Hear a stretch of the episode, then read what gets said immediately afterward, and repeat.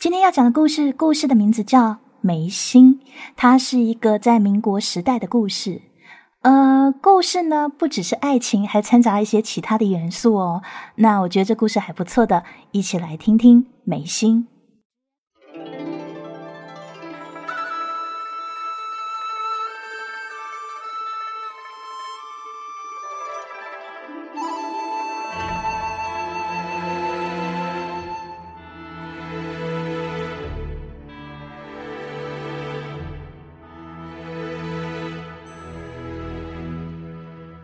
刘希强吻她的时候，噩梦纷沓而来。云珍没有一刻忘记过，她曾经险些被一个英国的醉汉玷污了清白。那是在她十七岁那年，父母送她出洋留学，在英国的伦敦某个深夜的河堤上，一个猥琐的醉汉缠住了她。那个人强吻她，将她粗暴的压在身下。摔得他很疼，骨头都像要断裂似的。对方使劲扯他的旗袍盘扣，撕烂了他的裙摆。那双手恣意在他身上予取予求。那个时候的云珍很害怕，怕的要死。可是思维还是冷静又顺畅。他嘶声狂喊，但周围没有半个行人。他拼命的挣扎。终于找到时机，推开了那个醉汉。醉汉被踢一个绝无，又劈了过来。云珍看见那十几米高的河堤一侧是没有栏杆的，这个时候忽然来了勇气，将那醉汉一撞，撞了下去。醉汉的头触地，大概脑浆都并了出来。沉沉的黑夜里，云珍深吸了几口气，鼻腔里满满的都是血腥味。然后她慢慢的平静下来，重新系好自己的扣子，将脏手在旗袍上擦了又擦，慢慢的走向有光的地方。从那以后，云珍就开始厌恶这世间一切的暧昧和亲密。男人犹如粘在他鞋边的泥土，在他的眼里是污秽的、恶俗又浅薄的，甚至是无耻的。他所厌恶的男人里面，以他的未婚夫刘希排在首位。此刻是父亲的寿宴，温家别墅宾客满堂，留声机里悠悠的飘着当时最流行的法兰西舞曲。刘希喝多了几杯，开始毛手毛脚，把云珍拉到二楼无人的走廊，硬是要跟他亲热。云珍气得对这个纨绔子弟甩了一巴掌：“你给我记得，我的父母选了你，那是他们的意思，不是我的意思。你给我披好你的羊皮，不要让我看到你恶心的真面目。”刘希还是满脸坏笑。完全不理会云珍是有多羞愤，硬是在抱了过来。珍儿啊，你早晚是我的，我这么喜欢你，亲一亲你怎么了？他几乎是用咬的，好像恨不能把云珍给吃进肚子里。云珍睁不开他，只觉得当时天旋地转，满嘴里都是刘希渡过来的酒气。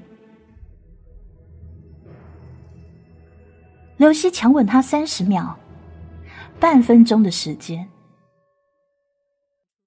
半分钟之后，刘希突然松了手，直直的往地上栽去。这整个过程迅速又惊悚。好好的人就这么突然栽下去，完全不会动弹了，还顾着眼睛，张着嘴，一脸惨白。当时云珍忽然就傻了。突然，走廊一侧的书房的门被风给吹开了。门一开，云珍就看到那有个人抱着一叠现金，还有首饰什么的，惊慌的看向他。云珍立刻缓过神来，开始失声大叫：“救命啊！有小偷啊！那个小偷从门缝里目睹了刚才离奇惊悚的一幕，然后就跟见了鬼似的。云珍一喊，小偷直接跑到阳台跳了下去，瘸着腿逃了。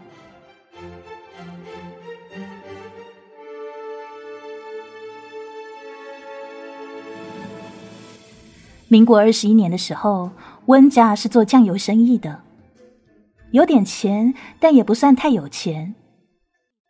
所以温家出事，在凤平城内也算不上什么大新闻。第二天，仅仅是日报的一个角落里，寥寥几笔叙述了这件惨案，就说酱油厂老板家中失窃，未来的女婿因为撞破窃贼，就被杀死灭了口。大部分的人看过新闻也就忘了，只有温家自己的人还私下议论。他们说自家小姐长得漂亮，有知识，性格也强，才留洋回来没两年，就把酱油厂的规模做大了一倍。这样的一个女人啊，哪里会甘心屈服于父母包办的婚姻，委屈嫁给个二世祖呢？那个刘熙要是不死，还是个麻烦呢。现在死了倒好啊，他们的云珍小姐还能有个更好的奔头呢。那段时间，云珍是吃不好也睡不着，她总想着刘喜死的时候的情形。他分明，分明是因为跟我接吻而死的，没有人打他，什么状况都没有，就这样暴毙的。刘希强吻她的时候，云珍感觉到自己的身体里好像有什么东西喷涌而出，自他的嘴里过到对方的嘴里，然后刘希就这么死了。刘希全身没有外伤，也没有什么恶疾隐疾，没有任何合理的原因可以解释他的死亡。当时的云珍把这一切都推到那个小偷的身上。巡捕来问他，他就说只看见了小偷的背影，没看见对方的模样。巡捕房查来查去，查了一个月，什么也没有查到。这案子就变成了悬案，最后只能不了了之了。那年秋天。凤平城里开了一树又一树的梧桐花，罗变城教堂的福音就像那些花儿一样清雅空灵。云珍一直有每周六到教堂听福音的习惯，新来的神父总是很关照他，还单独给他讲经。这一天，云珍挽着年轻的神父，神神秘秘走到教堂后。神父看他的目光是一如既往的暧昧。云珍，你有什么话是不能在教堂里说的？云珍看看四下无人，就一步一步的走进沈父。沈父，如果我想说我很是仰慕你，这话也要当着那么多人面前说吗？云珍的那双眼睛，冷漠的时候犹如寒冰，热情的时候却能勾魂摄魄。他忽然踮起脚，火热的嘴唇就送了上去。那个神父狂喜的连心跳都漏了一拍，不知道自己哪来的好运气，居然可以得到美人主动投怀送抱。云珍强压着那阵恶心感，坚持吻了神父三十秒。三十秒以后，神父僵硬的倒在了地上，连死前的最后一个表情，都跟刘希是一模一样。云珍得意的扬扬眉毛，擦干嘴唇，突然听到有人喊她的名字：“温云珍，你住手！”他回头一看。只见一个穿黑西装的男人正打远方跑过来，云珍拔腿就跑，那个人在后面紧追不放。当云珍跑到后面山坡的葡萄架下，突然绊了一跤。那个男人立刻过来按住他：“喂，你别跑了！你干什么？我不认识你！”云珍不断的挣扎，对方似乎有些犹豫，手上的力道也松了些。云珍立刻挣脱，然后一个念头闪过，他就扑进了那个人怀里。对方很高，他得垫着脚，伸长了脖子，才能吻到那个人那张微微有点发凉的嘴唇。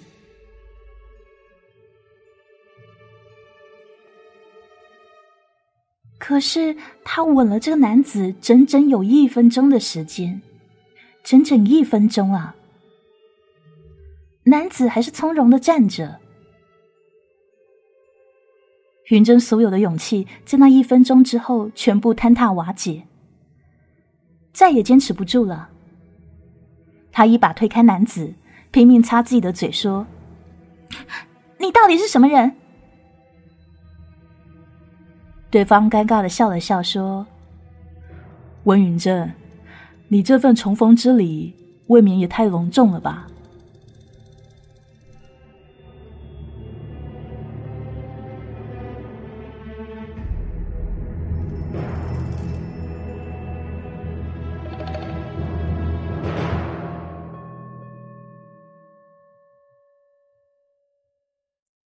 张玉玲跟温云珍有过几面之缘，直到这个人提醒云珍，才想起来。那是在前年的时候，在河北山区的两汉古建筑群遗址，他们是同样在一家叫做福源的旅馆落脚的游客。张玉林就住在他隔壁。有一回，他掉了钥匙，进不了屋。旁边的张玉林看他冻得发抖，就请他进屋里烤烤火，还帮他向老板借用了备用的钥匙。云珍都已经忘记了，这张玉玲曾经告诉过他，他也是凤平的人，是凤平医院的外科医生。云珍这时防备的看向他，心中的疑惑，即便不说，对方也非常明白。你是不是想知道，为什么我没有像刘希还有神父那样猝死？云珍更紧张了。看来这张玉玲知道的事情比他想象的要多上很多。云珍咬着嘴唇没有吭声。张玉玲又说：“我就是为了这件事情来找你的。上回闯进你家偷东西的那个人是我的一个朋友，是他告诉我他亲眼目睹刘希猝死的整个过程。”听到这，云珍的心都提到嗓子眼了。不过，除了我，他没有跟任何人说起过这件事情。他是个小偷，也是疑凶，自然是不敢提。前些天他病死，也是临死前才松口告诉了我。所以，你就来找我。你知道我在教堂。在河北的时候，你有提过，每周六你都会到罗变城教堂听福音。我就想来碰碰运气。张玉玲一说完，却似乎觉得自己说多了，故自笑着摸摸鼻梁。云珍也有些惊讶，没有想到这么一点点细节，却被这个只匆匆见过几面的人一直记着。他的心里有了一种被重视的回暖。又听对方问：“你还记得在旅馆的时候，有一天晚上突然有一颗发光的石头落在院子里吗？”这件事情，云真是记得的。那天晚上，这事相当轰动，旅馆里所有的人都到院子里来。那块石头不但发光，隐约还被包裹着一层薄薄的火焰。当时所有人都说那是陨星，但是后来张玉玲发现，那不是陨星，而是附近的生化研究所发生爆炸以后飞过来的一片实验室的碎片。那个碎片里有非常强的放射物质，所有在场的人都被摄入了大量的那种放射物质。他们自己感受不到身体有任何异况，但是当他们跟别人发生亲密行为的时候，体内的那种物质就会传递给对方，让对方的身体无法承受，因而毙命。云珍听到张玉玲这样解释，倒也是似懂非懂。即便他留过洋，对新鲜事物有一定的认知。可是说到那什么生化放射这样的词汇，他倒是有些难以理解。张玉林到凤平医院工作之前，在南洋待过一段时间，除了医学上的东西，倒是还对一些神秘的现象非常有兴趣，什么深谷怪音啊、高山磁场啊、旧楼鬼影之类的，有的没的。他跟他几个有同号的朋友一直都热衷的很。云珍问：“如果说我们的体内都有你说的那个物质，为什么你跟我都可以活得好好的，死的却偏偏只是跟我们有亲密接触的人呢？”张玉玲解释道：“因为我们当时摄入的放射物质。”他比了个手势。呃，我姑且叫它假物质吧。这物质存在我们体内，对我们没有什么影响。但是，当这物质从我们的体内被传到对方体内，这传播的过程让假物质发生了一些变化。到达对方体内的是变化之后的物质，已经可以称作为乙物质了。它就等同于致命的，呃。可以算是毒药吧。张玉玲尽量想解释的通俗些，就补充说：“当时跟我结伴出游的一个朋友，回来以后不久就害死他的未婚妻。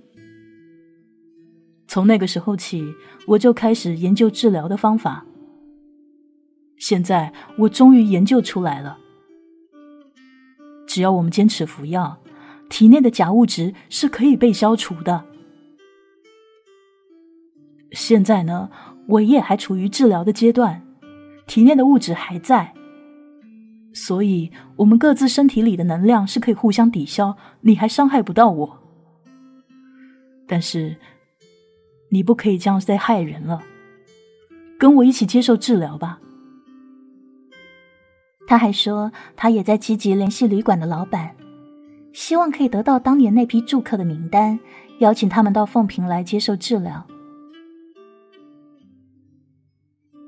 云珍终于明白自己的异常是自何而来的，可是他根本没有想过要变回以前那个正常的温云珍。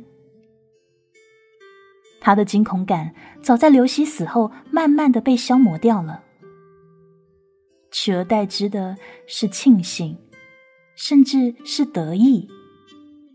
他非常喜欢他现在这项异能。他瞟了张玉玲一眼，撅着嘴说：“我为什么要接受治疗呢？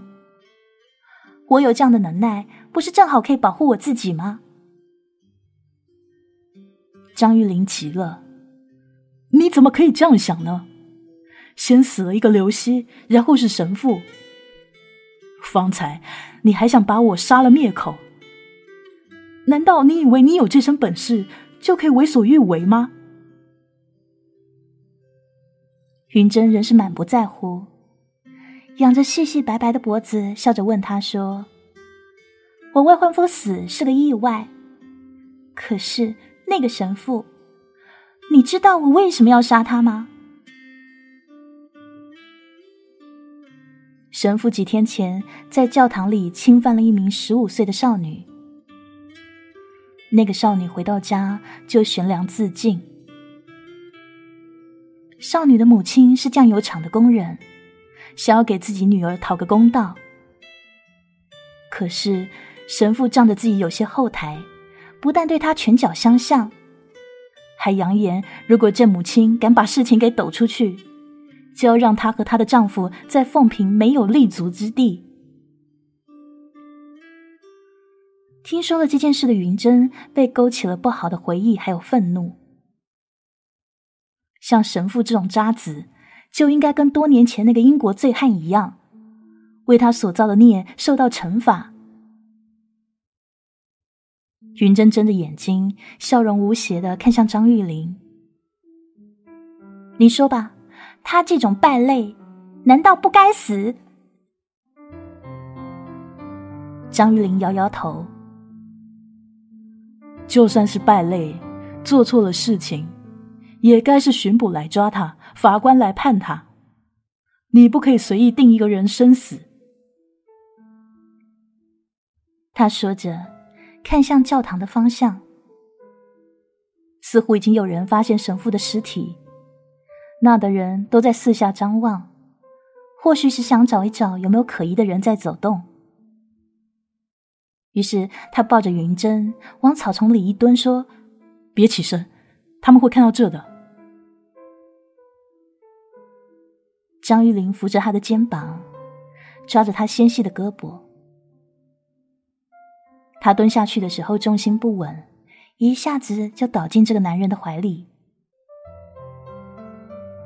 云珍脸一红，紧张的推开对方，有些孩子气的脱口而出说：“不要脸！”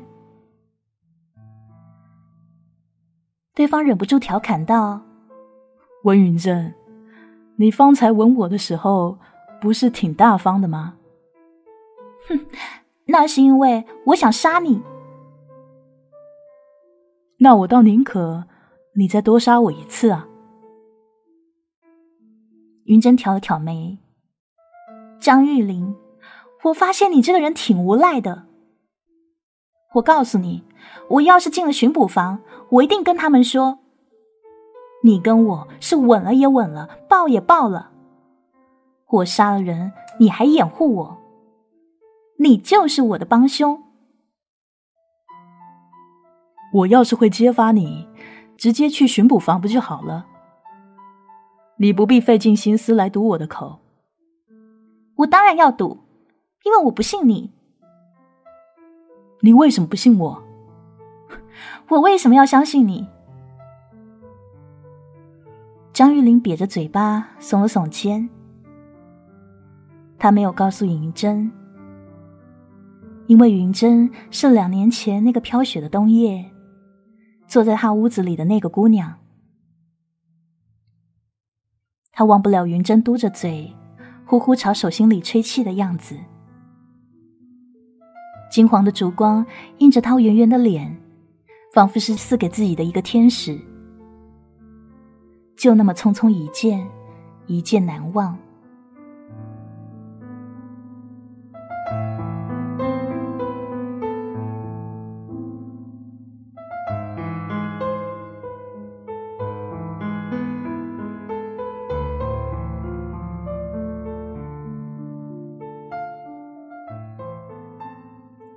云珍再次侥幸的逃过了一场。神父的死跟刘希的一样，竖在巡捕房的档案夹里，最后也没个定论。那之后，张玉玲时常来找云珍，想说服她接受治疗。云珍总是躲着他，即便碰上了，也故意岔开话题，顾左右而言他。有一回，云珍在露天茶馆跟客人谈生意，生意谈完，正要走。他一起身就看见了张玉玲，云珍急忙猫着腰想溜走，结果对方还是发现他了，果然就追了过来。云珍走的有些慌，高跟鞋、长旗袍、碎碎步，几步一回头，好几次差点歪了脚。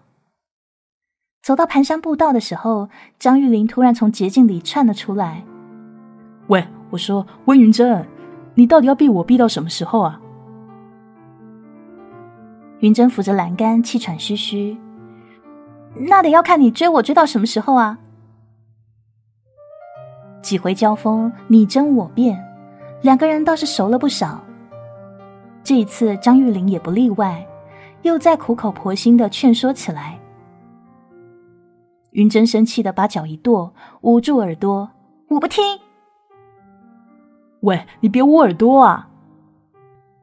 云珍驳斥道：“你有说的权利，我也有不听的权利。”刚说完，却发现过路的人都在用奇怪的眼神打量他们。云珍隐约觉得有些不对劲，好像就连张玉玲都有些忍俊不禁。他问他：“他们在看什么啊？”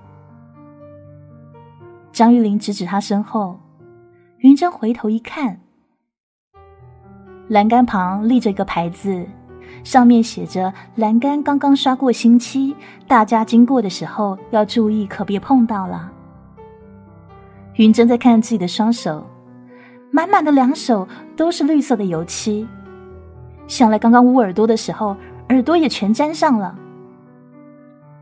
他指着张玉玲说：“你。”都是你害的！张玉玲终于忍不住大笑了起来。没关系，我那里有东西可以洗掉油漆的。呵呵，可以洗的是吗？于是云珍突然伸手在张玉玲的脸上抹了一下，五道浅浅的绿色指痕就这么印了上去。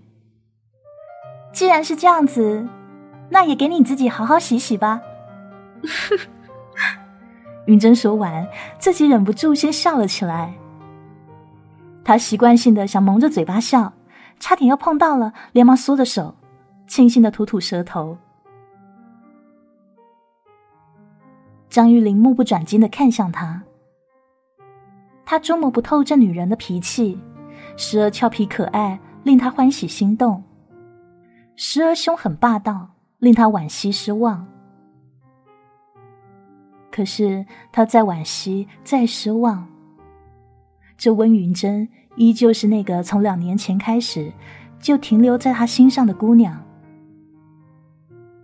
他的世界里，从重逢的那天起，就满满的都是温云珍了。